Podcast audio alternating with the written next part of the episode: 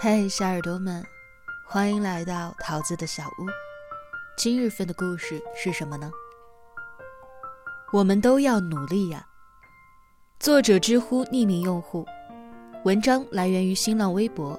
我在人间讲故事，如有涉及侵权，请立即联系删除。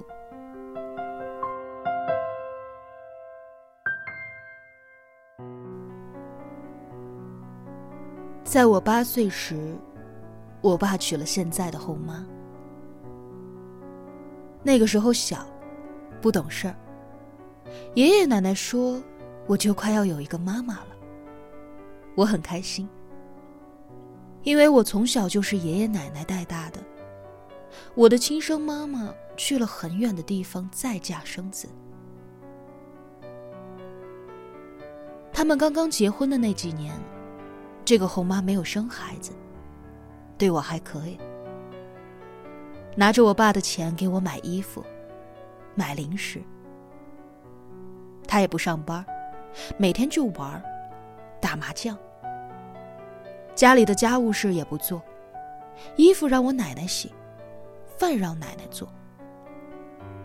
后来我十一岁的时候，后妈生了一个男孩，但是因为他抽烟。那个弟弟从娘胎里带出来了病，具体是什么情况我不清楚，只知道是食道那个位置有问题，吞咽不进去东西。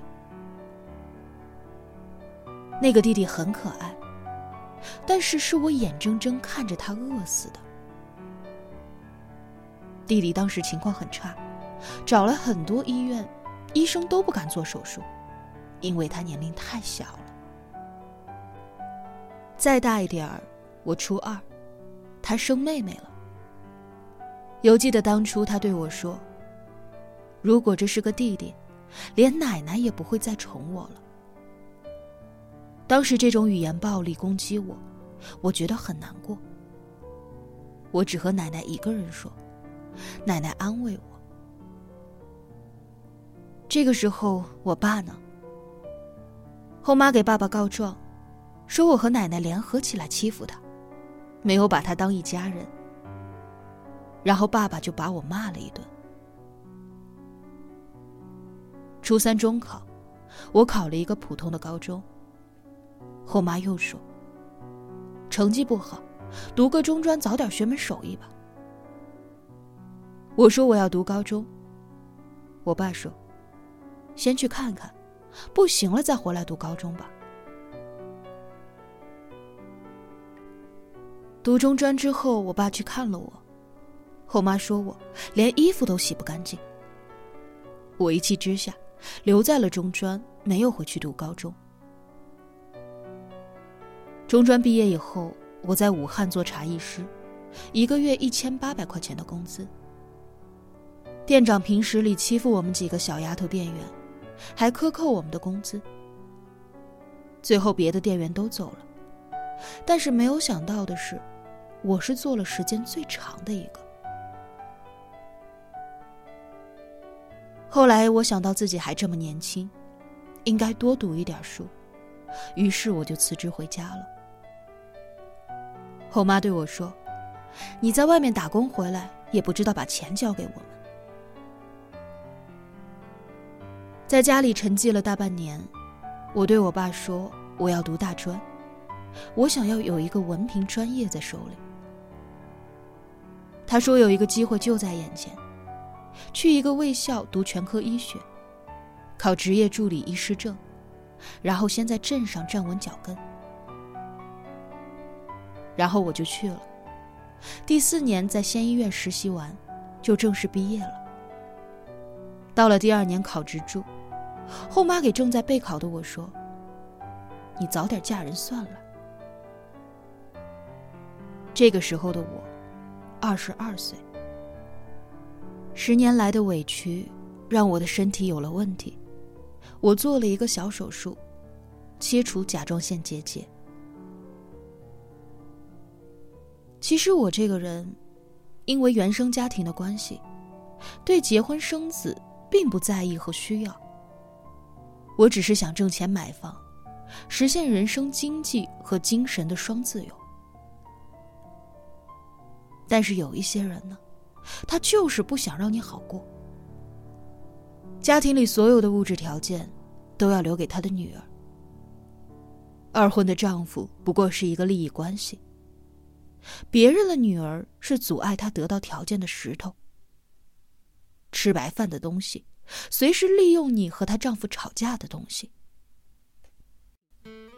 我在八岁的时候陷入了一个巨大的骗局。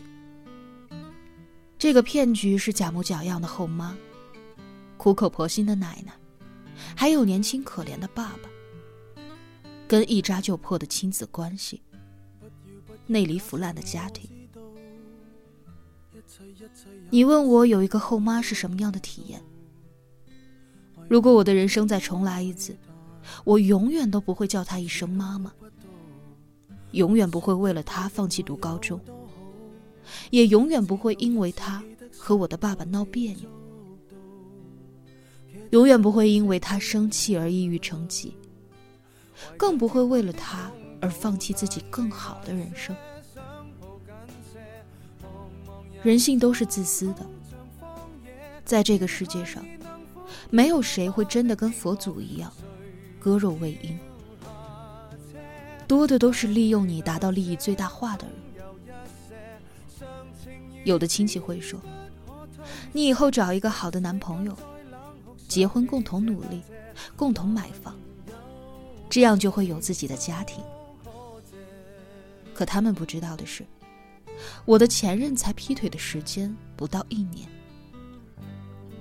我爸总会说我读书用了他什么钱，小时候照顾我过得很苦。其实这都是一种道德圣人才会说的话。他如果真的爱他的这个女儿，就不会把自己所谓的付出挂在口里说。我的妹妹从小读最好的幼儿园，找关系进的最好的小学，一年出几万给她跳舞，可没人在她面前说过付出过什么。人啊！生来就是不公平的。我现在没有再叫过她一声妈妈了，我自己边工作赚钱，边备考明年的执注医师考试。我自己做好吃的，自己收拾房间，买有趣的小物件装饰。虽然有的时候晚上突然醒来会流泪，会想念那个没有跟我见过几次面的亲生母亲。小的时候，我特别需要爸爸妈妈的关心。以前是得不到，长大了，却不需要了。希望每一个因为原生家庭带来伤害的你们，努力学习，努力工作，多吃肉，少喝饮料，身体健康，实现愿望。不要因为一个只共处了几年或十几年的陌生人，气坏了自己的身体。大家要努力，包括我。